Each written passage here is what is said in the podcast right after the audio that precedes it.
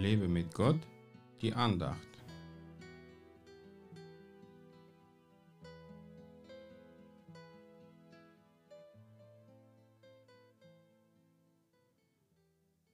Denn eine Wurzel alles Bösen ist die Geldliebe, nach der einige getrachtet haben und von dem Glauben abgeirrt sind und sich selbst mit vielen Schmerzen durchbohrt haben.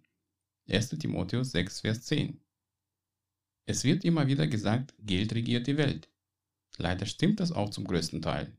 Die Kriege geschehen, weil man nach Geld bzw. ölgierig ist.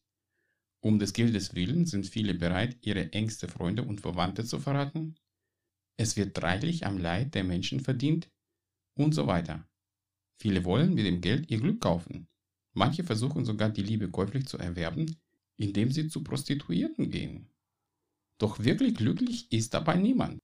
Als der reiche Jüngling Jesus fragte, wie er ins Himmelreich kommen könnte, sagte ihm Jesus, dass er sein ganzes Hab und Gut verkaufen soll und das Geld den Armen geben soll.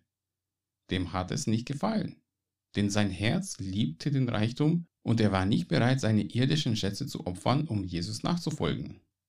Wenn er bloß erkannt hätte, was für Schätze ihn im Himmel erwarten, würde er dem Rat Jesu folgen.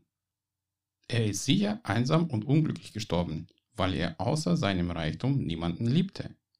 Jesus sagte auch, dass man nicht zwei Herren dienen kann. Man kann nicht dem Mammon und Gott dienen. Da muss man sich entscheiden, welchen Gott man wählt. Geiz ist eben nicht geil, wie man es einige Zeit in der Werbung gehört hat. Leider ist es in unserem Land ein großes Problem. Unsere Gesellschaft hat viele Egoisten erzogen, die auch ihre Kinder als geizige Egoisten erziehen. Das habe ich oft auf dem Spielplatz beobachtet, als manche Mütter ihren Kindern sagen, dass sie ihr Spielzeug niemandem geben dürfen, weil es nur ihres ist. Das ist eine verkehrte Welt. Wir müssen umdenken und lernen, alles miteinander zu teilen, einander zu segnen und zu beschenken. Wer dann noch denkt, dass er weniger haben wird, wenn er etwas von sich gibt, der hat die Bibel nicht verstanden. Heute sagt Jesus auch zu dir, gebe, dann wirst dir auch gegeben werden. Gott segne dich. Mehr Andachten findest du unter www.lebemitgott.de. Ich freue mich auf deinen Besuch.